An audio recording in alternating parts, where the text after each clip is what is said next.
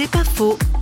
Ghislain Didier a connu une enfance sans amour. Aujourd'hui père de famille, il témoigne qu'une reconstruction est possible. J'ai à peu près traversé euh, dans l'enfance tout ce qui fait l'horreur d'une enfance maltraitée. Et en même temps, j'ai grandi avec l'espoir qu'une fois adulte et une fois je serai sorti de mon enfer de l'enfance, je serai heureux.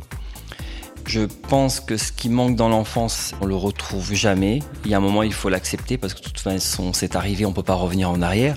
Mais moi, je peux témoigner que Dieu comble le vide que chacun de nous peut avoir, enfant euh, maltraité ou enfant aimé. Je veux dire, je pense que l'on est avec un vide en soi qui est plus important quand on n'a pas été aimé enfant, mais que de toute manière, on a été fait comme ça.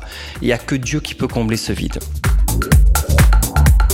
C'est pas faux, vous a été proposé par Parole.fm.